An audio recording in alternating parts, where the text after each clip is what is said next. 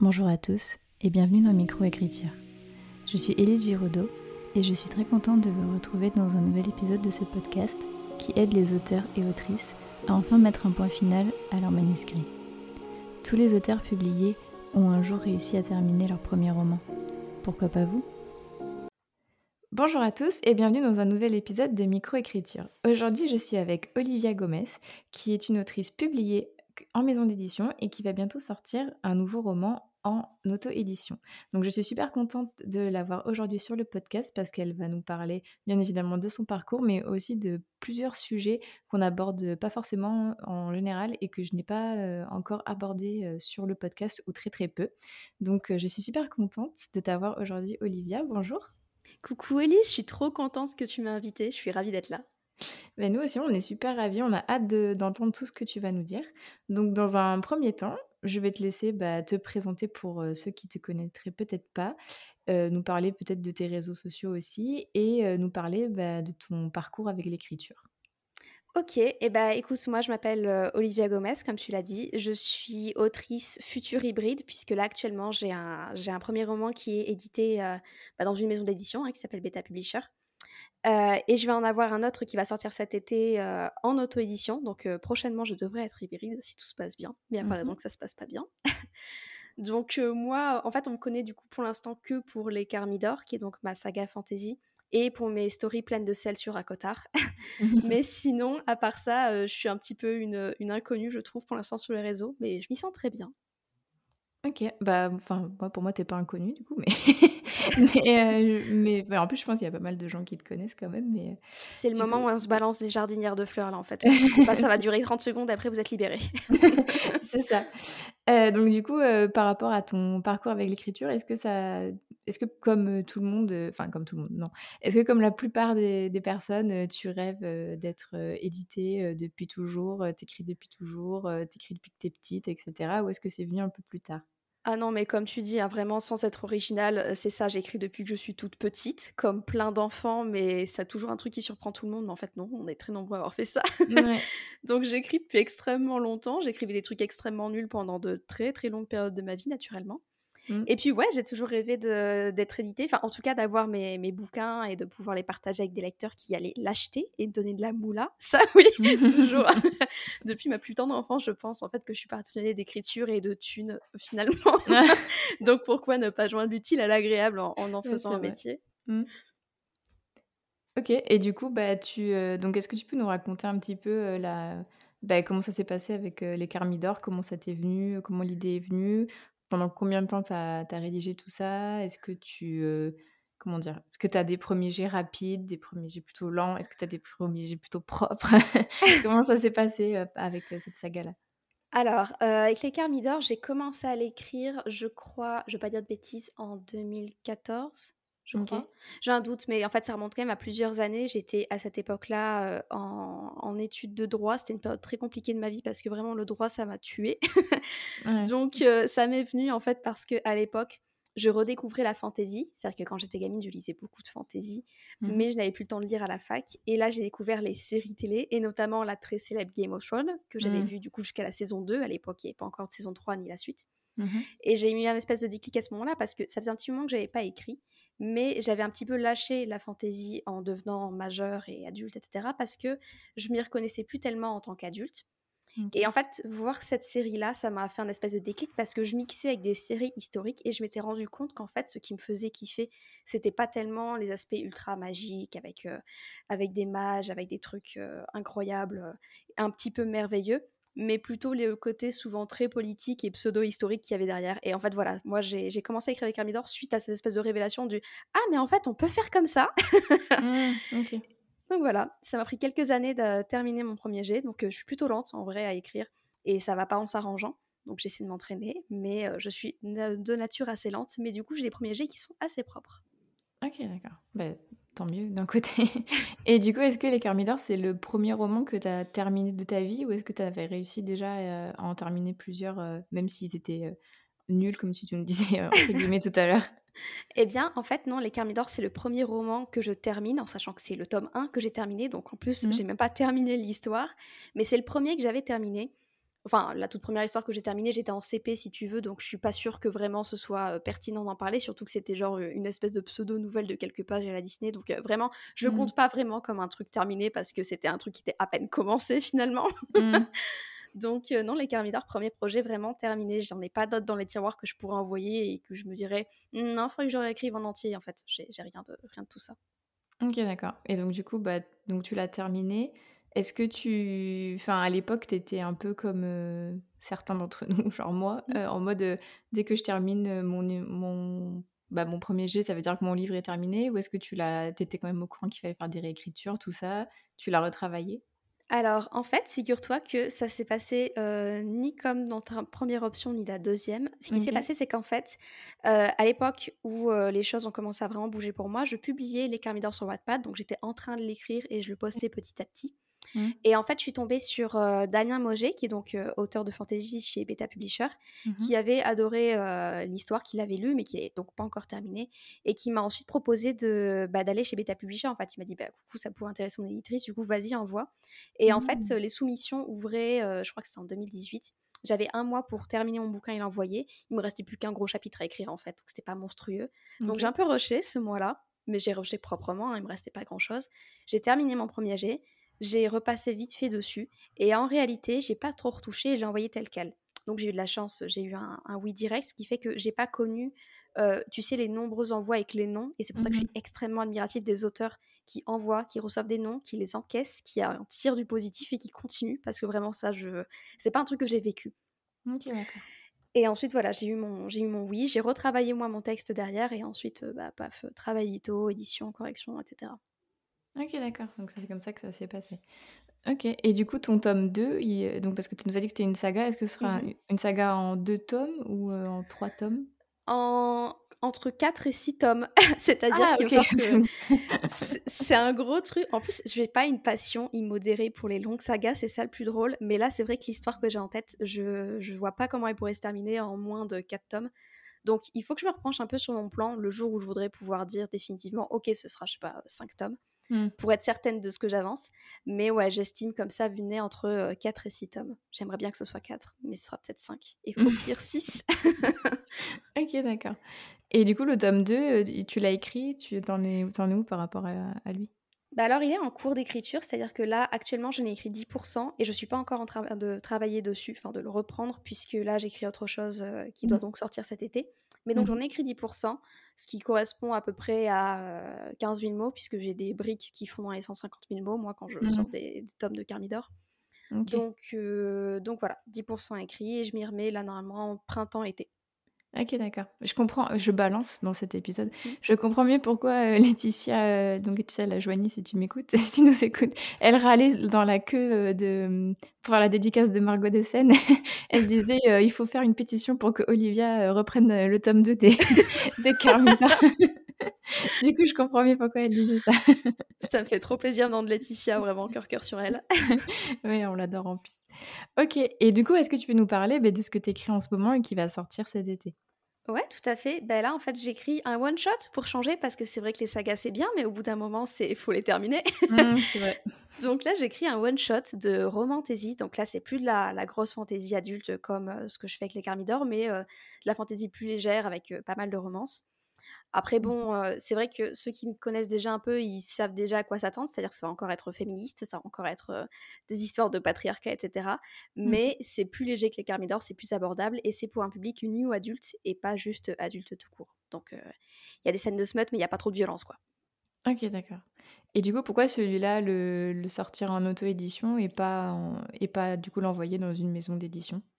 Et bien ça, en fait, c'est entièrement lié à mon choix de carrière. J'ai pris un, virage à 180 degrés là il y a bientôt un an. Mmh Puisqu'il y a bientôt un an, j'étais j'étais donc en, CDI, j'étais salariée dans une start-up. Mmh Et en fait, je commençais à me dire que j'aimerais bien changer de boîte peut-être ou changer peut-être un peu de voix. Et en fait, à ce moment-là, je me suis posée et je me suis rendu compte qu'une grosse partie de ma vie, c'était quand même euh, écrire, enfin essayer du moins, alimenter mes réseaux d'autrice et essayer mmh. de, de, faire valoir le fait que j'étais autrice. Et quand je me, suis rendu compte de ça et que je voyais qu'il y avait de plus en plus d'autrices qui se lançaient à 100%, je me suis dit, bah, en fait, peut-être ma vieille que c'est le moment de te lancer. T'as pas d'enfant, t'as pas de crédit, t'as pas de voiture. Vas-y, fonce. Donc, mmh. euh, à ce moment-là, j'ai décidé que euh, je voulais me lancer à 100% dans l'écriture. Mmh et donc, euh, évidemment, le but pour en vivre, c'est de sortir assez de livres. Et le mieux pour en vivre, c'est l'auto-édition, puisque c'est ce qui rapporte le plus sur le, prix de chaque bouquin. Mmh. Donc en fait, voilà, je me suis dit, je vais faire comme mes autrices préférées en AE, je vais me lancer, je vais en écrire pas mal, enfin je vais essayer du moins, mmh et je vais essayer d'en tirer des revenus, en sachant que comme j'étais en CDI avant, j'ai des aides pendant, bon maintenant encore un an, pour pouvoir essayer d'en vivre et donc voir le, temps un peu venir et voir si ça fonctionne ou pas. Et si c'est un échec, je reprendrai un CDI. Voilà, donc suspense, on verra dans un an.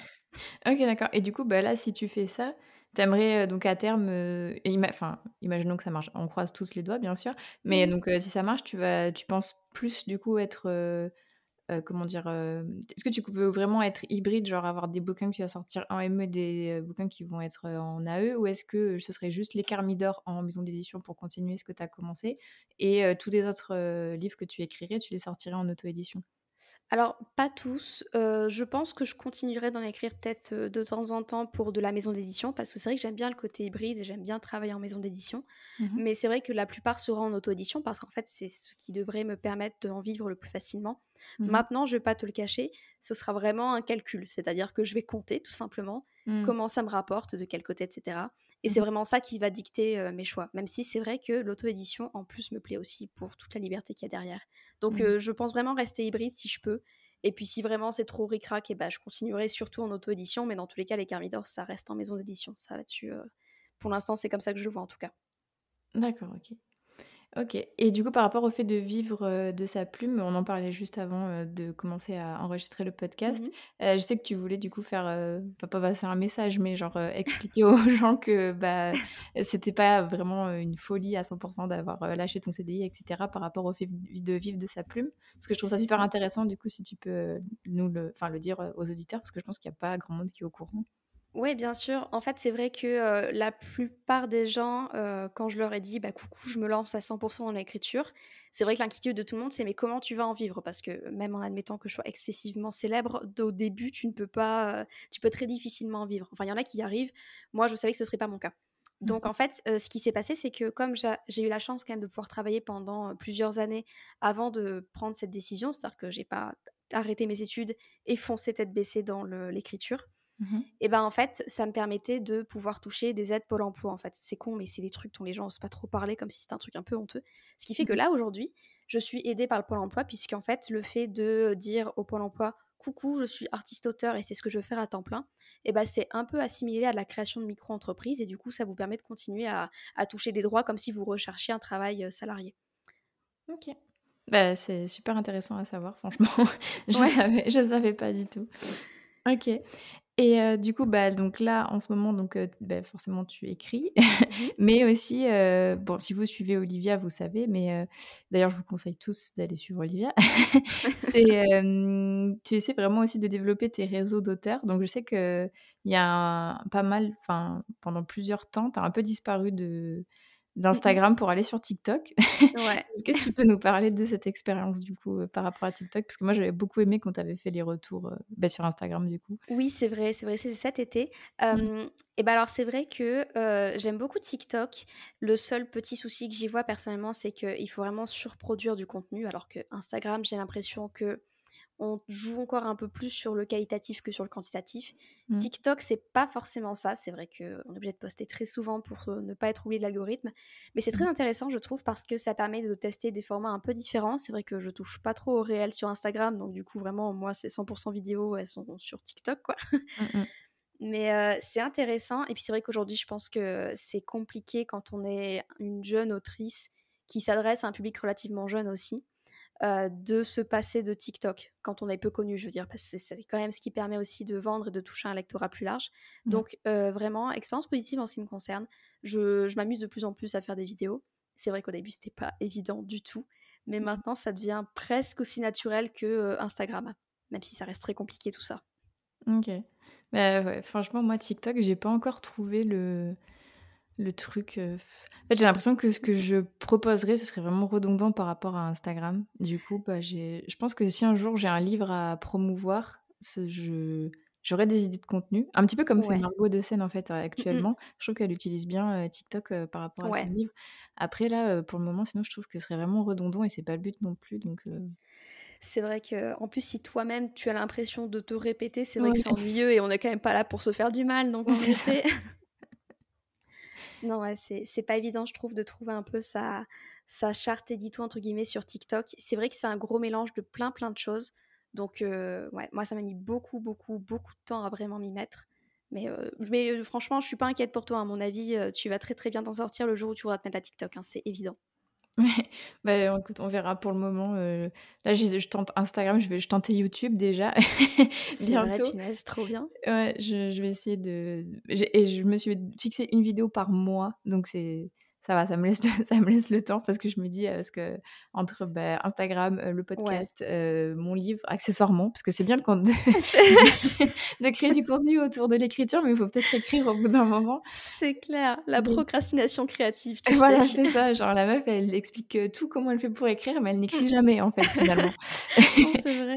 mais non, du coup, TikTok, je verrai comment je peux l'utiliser pour faire quelque chose de nouveau par rapport à, enfin voilà, pas être, enfin pas, ouais, pas faire trucs redondants, quoi. Ouais. Ok. Et du coup, c'est par rapport à ça aussi sur les réseaux sociaux. On va dire que quand tu, tu postes quelque chose, enfin moi, c'est comme ça que, que je te perçois. Euh, tu es plutôt la fille qui a pas trop sa langue, pas du tout d'ailleurs, sa langue dans sa poche. t'oses pas, enfin, au contraire bien dire les choses, etc. Est-ce que c'est une vision que tu as envie qu'on ait de toi ou, enfin, est-ce que c'est tout simplement toi, Olivia, ou est-ce que c'est vraiment quelque chose où tu t'es dit, bah, sur les réseaux sociaux, voilà, vraiment, je, dis ce que je pense et tout, ou c'est en fait la même chose dans, dans la vie? Euh, alors là, c'est vrai que c'est une super bonne question, je trouve. C'est pas une image que je me donne dans la mesure où c'est vrai que je suis quand même assez, assez direct dans la vie de tous les jours. J'aime pas le, fait de dire je suis direct, ça fait un petit peu comme Patricia, 45 ans. ah ouais, non, mais moi, quand quelqu'un me plaît pas, je lui dis direct. C'était là super génial, merci Patricia. Donc en fait, c'est pas tout à fait comme ça que je m'auto-perçois, mais c'est vrai que euh, je j'aime bien être euh, pas forcément, enfin, pas direct dans le sens méchant, tu vois, mais genre euh, direct dans le sens où effectivement je j'ai pas trop peur de dire les choses telles que je les pense, quoi. Tant que ça ne blesse personne. Ouais. J'essaye. Ok, mais tu sais que euh, moi, tu enfin, c'est pas que tu me faisais peur, mais genre, petit moment confession. Non, mais vraiment, je, enfin, quand je t'ai découvert, j'étais, euh, en fait, on va dire, c'était plus euh, de l'admiration en mode, Enfin, je sais pas comment dire. Genre, c'est qu'il y a un mmh. peu une distance, tu vois, genre en mode. c'est ah ouais, c'est, c'est la meuf qui, qui, voilà, qui dit les choses et tout, sachant que moi, je suis un peu plus réservée de ça. J'ai, voilà, je suis pas, je suis pas vraiment à l'aise avec ça, enfin, dans la vie de mmh tous les jours, on va dire. Du coup, j'étais là, ah ouais, tout, Olivia, c'est bien ce qu'elle fait et tout ça. Et du coup, ça m'a fait tout bizarre quand après, j'étais abonnée à moi, qu'on a commencé à échanger et tout. J'étais là, Olivia, quoi, genre. et là, en plus, c'était sur mon podcast, donc ouais, non, c'est vraiment. Donc, c'est pour se dire. mais je te vois pas comme Patricia, 44 ans. c'est pas comme ça que je te percevais. C'était au contraire plus en mode Ah, mais c'est bien, elle a pas peur de, de, dénoncer ou de pointer du doigt les trucs et tout. C'est vachement bien. C'était plus dans ce sens-là. D'accord, c'est bien parce qu'en fait, c'est vrai qu'au début, je me suis dit, oh mon dieu, mais je passe, ça se trouve, pour vraiment une personne affreuse et distante et hautaine, ce qui est absolument tout ce que je déteste. mais ça va, là, là, je, là, mes chevilles vont mieux et je me sens mieux, voilà. Mais vraiment, si, pour les gens qui nous écoutent, je suis pas méchante en fait. C'est-à-dire que mmh. je suis directe, mais vraiment, je suis pas méchante, je vous le jure. non, non, mais non, mais c'est vraiment en mode, ouais, j'étais là. Ah, c'est vachement bien ce qu'elle fait et tout, mais je pensais pas qu'un jour on pourrait discuter comme ça, chill et tout, donc c'est cool. je suis contente. et du coup, ouais, pardon, j'ai voulu te couper la parole. Non, non, non, du tout. ça me fait rire parce que, en fait, on est tous dans ce, dans ce cas-là. J'en parlais il y a encore pas si longtemps que ça avec Charlie Faro, qui est autrice 100% éditée d'ailleurs, auto-éditée, mmh. pardon. Mmh. Et on en parlait parce qu'à chaque fois, quand on, quand on commence à parler à de nouvelles autrices sur les réseaux, à chaque fois, on est toutes dans cette espèce d'état du Oh là là, je commence à parler à telle personne, c'est incroyable, j'aurais jamais pensé qu'on se parlerait comme ça aussi naturellement, alors que cette meuf, elle est juste waouh Et en fait, tout le monde se dit vraiment la même chose des autres, j'ai l'impression. C'est-à-dire que ça m'a fait le même effet avec, euh, avec Margot, avec, euh, avec plein d'autrices que j'ai pu rencontrer. Donc mmh. vraiment, je, je, je, pense que c'est vraiment pas les, les, gens qui nous impressionnent, c'est juste on s'auto-impressionne tous mutuellement. C'est un truc qu'il faut retenir parce que si vous avez peur des gens, il faut bien vous dire que les gens, ils ont sûrement peur de vous. Parce que moi, c'est pareil, en fait, toi, tu m'as impressionné, tu as un super compte Instagram, tu fais plein de contenu de qualité, tu es ultra, euh, ultra organisé, tu fais plein, plein de choses. Moi, je suis là.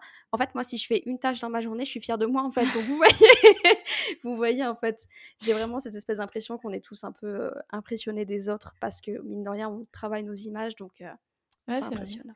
Ah, c'est vrai. Bah, OK. Bah, et voilà, euh, Olivia dit que je suis super organisée. Il faut savoir que nous avons commencé le podcast avec une demi-heure de retard, tellement je ne suis pas organisée. Donc voilà, c'est vraiment, une image que, qui, qui transparaît de moi, mais qui n'est pas forcément vraie. mais bon, C'est le secret de production. c'est ça. Mais voilà, Les, les gens ne le savent pas, mais voilà, sachez, si vous venez sur mon podcast, je serai sûrement en retard. Voilà. Euh, du coup, pour continuer, donc ouais, on avait parlé ensemble par rapport au concours littéraire euh, dont tu avais fait l'expérience et tu n'avais pas eu forcément une expérience positive. Donc, est-ce que tu peux nous, en parler? Parce que pareil, je trouve que c'est un, ben, un sujet qu'on aborde très peu et euh, mmh qu'on n'est pas au courant et que c'est bien de, de savoir.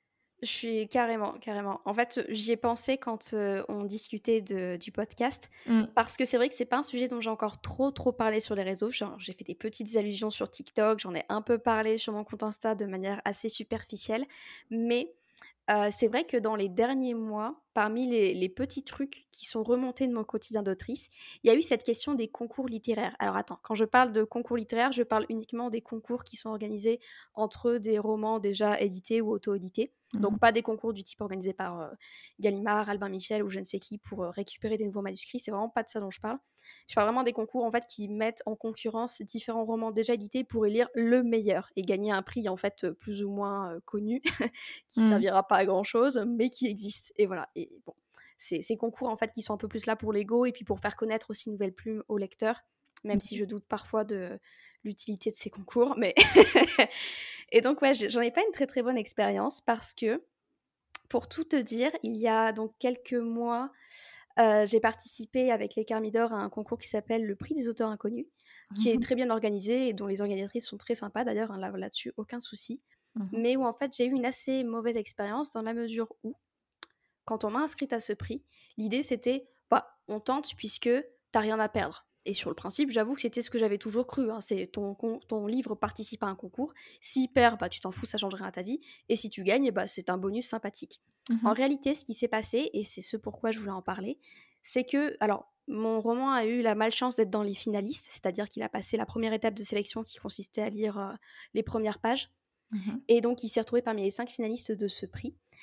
Et en fait, du coup, il a donc dû être lu en entier par les jurés. Et là, le problème, c'est que euh, on se retrouve entre des jurés un peu névrosés, des jurés qui ont oublié qu'ils euh, sont lecteurs avant d'être euh, critiques littéraires, et des jurés qui sont parfois un peu partie prenante. Par exemple, dans le tas de ceux qui nous ont jugés, il y avait des, des auteurs, et notamment des auteurs en maison d'édition à compte d'auteur. Je ne sais pas s'il faut qu'on mette une définition ici, mais sachez en gros que c'est pas de la maison d'édition en fait. Mmh.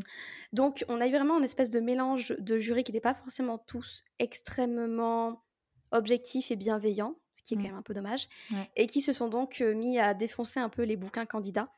Euh, j'ai pas trop observé ce qui s'est passé sur les autres candidats, mais en tout cas sur mon bouquin, j'ai très bien observé. Sur Booknode et sur Babelio, ils m'ont niqué ma moyenne en fait. C'est-à-dire que les gars, on leur offre un bouquin, on leur dit coucou, notez-le, donc dans le cadre d'un concours. Et en mmh. fait, ils vont aller mettre des commentaires archi négatifs et, des, et plein de commentaires une étoile ou deux étoiles sur la fiche d'un bouquin inconnu, puisque le nom du prix, c'est le prix des auteurs inconnus, et qui vont donc niquer sa moyenne. Et c'est là, mais mais en fait, les gars, je veux dire, fallait me le dire si vous vouliez niquer mes ventes. Moi, j'aurais juste pas participé à votre concours obscur. Enfin, vous voyez Ouais, c'est horrible. Donc, c'est vrai que c'était vraiment ce que j'ai retenu. C'était, bon, déjà, je suis surprise que ça se passe comme ça. Je pensais pas, en fait, à autant de violence, entre guillemets, pas dans le sens où ils m'ont insulté ou quoi que ce soit, hein, euh, quoique, mais plutôt dans le sens où je m'attendais à quelque chose qui était là pour mettre en avant des auteurs moins connus et donc mmh. élire le meilleur entre guillemets roman de, du tas, mais pas descendre les romans candidats qui n'étaient pas dignes de gagner le concours parce que je veux bien entendre que mon bouquin soit pas parfait, mais est-il nécessaire d'aller baisser ma moyenne sur tous les sites d'avis? Vraiment, est-ce indispensable? Bah, Non, pas du tout. Enfin, en plus, c'est un peu même contraire au principe euh, bah, de participer à un concours pour faire connaître ton livre. C'est justement pour euh, faire connaître ton livre pour potentiellement avoir encore des meilleures notes. quoi. C'est ça. Enfin, alors après, je pense que là, chacun se fait son avis là-dessus. Vraiment, je suis très ouverte sur la question. C'est simplement que, en tant qu'autrice, j'aurais aimé le savoir à l'avance que ça pouvait arriver. Parce que si je l'avais su, jamais j'aurais participé. Et d'ailleurs, aujourd'hui, je ne participerai plus jamais à un concours littéraire. C'est-à-dire que, ce soit pour euh, d'autres bouquins édités ou auto-édités, jamais je remets les pieds dans un concours dans ce genre-là. Parce que il y a trop à perdre et pas grand-chose à gagner. Parce que, en plus, sans vouloir être désagréable, je suis pas certaine que gagner ce genre de concours fasse vraiment un énorme pic de vente ou un énorme pic de visibilité. Donc vraiment, ça fait beaucoup de choses à perdre pour pas grand-chose à gagner. Donc clairement, c'est le conseil que je donne maintenant aux auteurs qui me posent cette question-là euh, quand ils voient un peu comment ça s'est passé euh, pour moi les concours. C'est mmh. vraiment, si vous y allez, allez-y en connaissance de cause. Faut, si vous le savez, il faut pas hésiter, mais c'est juste sachez que ça peut un peu se retourner contre vous. Ouais. Bah, je trouve ça super intéressant de partager ça parce que c'est vrai que moi, j'étais pas du tout au courant et mmh j'aurais potentiellement pu bah, participer à, un concours. Donc, dans le même état d'esprit, en mode j'ai rien à perdre, j'ai tout à gagner. Et du coup, bah, je trouvais ça super intéressant quand tu m'as parlé de ça et je me suis dit que c'était vachement bien de le. Et je le mettrai en avant dans le, dans le titre de l'épisode parce que je pense que c'est. Enfin, voilà, c'est pas cool ce qui t'est arrivé, mais c'est bien de pouvoir faire un peu de la prévention, entre guillemets, par rapport à ça. C'est ça. Donc, ok et qu'est-ce que on comment dire? Qu'est-ce qu'on pourrait te souhaiter pour la pour la suite? Et comment est-ce que, tu penses qu'on peut aider les auteurs comme toi qui ont envie de se lancer, de vivre de leur plume? Comment les les personnes qui te mais qui te lisent, oui, enfin, voilà, comment les lecteurs qui te lisent peuvent aider les auteurs comme, comme toi qui ont envie de vivre de leur plume? Alors, euh, dans ce qu'on peut me souhaiter, euh, ben, le mieux à me souhaiter, c'est de réussir à sortir assez de bouquins et d'en vivre dignement. Ça, c'est vraiment le mieux du mieux, c'est vraiment l'objectif. Mmh C'est-à-dire que être euh, extrêmement célèbre ne m'intéresse pas plus que ça, même si j'en ris beaucoup, beaucoup. Mais vraiment, pouvoir vivre de ça, ce serait incroyable. C'est quand même vraiment le, gros objectif. Mmh ça, c'est ce qu'on peut me souhaiter. Et ce qu'on peut faire pour aider les auteurs qu'on aime et qu'on a envie de voir un peu plus souvent. Bon, bah déjà, évidemment, euh, acheter et lire leurs romans, ça, ça tombe sous le sens. Les réseaux, effectivement, quand vous repartagez ce genre de choses, c'est très utile. Là, aujourd'hui, je faisais des stories à ce sujet-là, mais franchement, les partages, c'est personnellement, en tout cas, ce qui met le plus en avant mes posts. Donc mmh. vraiment les partages en story sur Insta, c'est très très efficace. Mmh, mmh. Donc ça, partagez les posts si, si, vous pouvez. Si vous avez lu les bouquins, allez mettre des, avis et surtout des, bonnes notes en fait sur les sites d'avis. C'est-à-dire qu'il y a un truc qui me fait toujours un peu rire, c'est cette espèce d'idée que quand on va noter un roman, on le note comme si on était à l'école et que ah je vais peut-être pas mettre 5 étoiles parce que c'était pas parfait. Ça, mais si tu as aimé, n'hésite pas à mettre 5 étoiles. Parce qu'il y a plein de gens qui n'hésiteront pas à mettre du 2 ou du 3 étoiles, vraiment. Donc, faut pas hésiter. Si vous avez aimé un bouquin, mettre 5 étoiles, ça veut pas dire qu'il est parfait, c'est juste bah, je l'aimais et je peux le recommander. quoi. Mmh. Donc, ça, voilà, c'est vraiment ouais, les avis, ça, ça, joue beaucoup, notamment les avis sur les sites de vente comme Amazon, en particulier pour les auto-édités, ça, c'est vraiment primordial pour eux, mmh pour nous. Et voilà, partage sur les réseaux sociaux, pas hésiter à interagir, pas hésiter à envoyer des messages, même quand les auteurs vous font peur, parce qu'en vrai, en général, ils sont très très sympas, ils sont très contents de, de papoter avec vous, même si vous n'avez même pas encore acheté leur roman. D'ailleurs, je tiens à le signaler, c'est-à-dire qu'il y a cette espèce d'idée que euh, il faut pas contacter un auteur si on n'a pas lu son bouquin ou si on l'a pas encore acheté ou que si on le contacte, il faut s'excuser. Ah, j'ai pas encore acheté ton bouquin, mais je vais bientôt le faire. Ça, c'est pas grave, les gars, en fait. Même si vous le faites jamais, je suis quand même contente de parler avec vous. Mmh. Ça fait l'interaction et c'est toujours positif. OK. Bah, écoute, en tout cas, on te souhaite tout ça et par rapport à ce que tu as dit, c'est vrai que moi, j'ai eu cette, révélation-là, il y a pas très longtemps. Parce que quand je suis allée au salon de Montreuil, il y avait plein d'auteurs que je trouvais super stylés. Mais je me mmh suis dit: «J'ai pas encore lu leurs livres, donc je vais pas aller, me faire dédicacer parce que, bah, je l'ai pas encore lu». Et en fait, ah je me suis dit: «Mais» ouais, je sais pas pourquoi je pensais ça et en fait, je me suis dit: «Mais en fait, ils disent, si toi, tu avais un livre à faire dédicacé, t'en aurais rien à faire que la personne, elle l'ait lu ou pas encore lu. Mais c'est ça Tu serais juste trop contente de le dédicacer. Et du coup, je me suis dit: «Mais mais oui, en fait, je suis trop bête». Donc du coup, bah, oui, carrément, en fait, c'est vrai que c'est vachement bien, mais juste d'interagir avec les gens, tout simplement. Mais c'est ça. qui sont au courant que tu as écrit le livre, mais qu'ils l'aient lu ou mmh pas encore. Donc je trouve ça cool que tu le rappelles parce qu'il y a peut-être des gens qui pensent comme moi en mode un peu honteux, genre j'ai pas encore lu son livre mmh et tout, mais en fait non, pas du tout. Donc, Ah non, mais surtout sur Salon où finalement soit tu viens avec un exemplaire que tu as déjà acheté, donc tu es un acheteur, c'est quand même déjà énorme, mmh soit un exemplaire que tu vas acheter sur le salon et dans ces cas-là, bah, c'est pareil, c'est tout bénéf pour l'auteur, donc en fait il y a vraiment aucune hésitation à avoir quoi. Le seul truc à pas faire sur salon, je dirais, mais bon, ça, je sais que c'est pas un truc que tu ferais, c'est te pointer devant un auteur ou une maison d'édition et dire Ah, vous écrivez, c'est trop trop bien, moi aussi j'écris, et là, pitcher ton bouquin de fantasy avec une héroïne euh, qui passe dans un monde merveilleux, qui devient la princesse euh, qui doit sauver le royaume, etc., avec un grand méchant noir et, évidemment. Euh, plein de, plein de péripéties qu'on va te raconter du début jusqu'à la fin. T'es là, mais en fait, moi, je suis là pour vendre des bouquins, pas pour en éditer. En plus, c'est pas mon travail. Donc, vraiment, me racontez pas vos histoires en salon. Je, suis désolée, mais là, pour le coup, j'ai pas le temps pour ça, quoi. Non, non, mais ça, en plus, on a eu une sorte de cours, entre guillemets, euh, chez Licard par rapport à ça sur... Euh, ah ouais? si on, Ouais, sur si on pitch son roman en salon, comment le faire, à qui le faire, quand le faire, où le faire. Il nous disait, si vous voyez l'éditeur ou l'éditrice dans la file des toilettes, ce n'est pas le moment. Parce qu'il y a des gens qui font ça apparemment euh, dans la. C'est vrai. Ouais. Donc du coup, ils nous ont dit, euh, ils nous ont dit ça et tout. Donc ouais. C'est en vrai, c'est rigolo, je trouve, parce que tu as des toilettes, tu, tu fais rien, donc pourquoi pas, c'est marrant. C'est une anecdote. surtout quand, quand tu vois qu'il y a des gens qui sont sur le point de potentiellement acheter tes bouquins et que là, il y a un auteur random qui pop Hé, hey, coucou, est-ce que je peux te pitcher mon histoire? T'es là, j'étais à deux doigts de faire une vente en fait, donc non, pas maintenant, on repasse dans cinq minutes. ouais, non, mais du coup, ils nous ont expliqué ça et ils nous ont dit mmh effectivement ouais, de pas de pas aller pitcher aux, auteurs parce que en plus euh, bah, la plupart du temps euh, si en plus si c'est dans, comment dire sur le stand d'une grosse maison d'édition c'est vraiment pas à leur échelle qu'ils peuvent faire passer le ah manuscrit que ce soit donc du coup euh, ça ça n'a pas ça ne vaut pas le coup donc voilà. Non, non c'est sûr.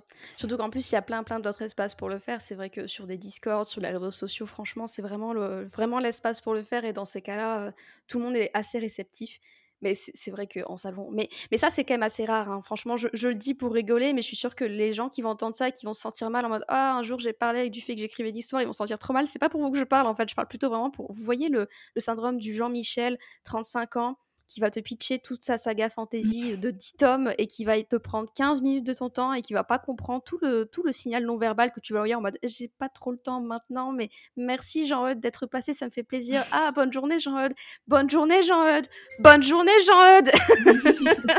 voilà, ce, genre de phénomène. Mais je suis sûre que les Jean-Eudes ne nous écoutent pas de toute façon. non, mais je sais, je, je ne pense pas non plus.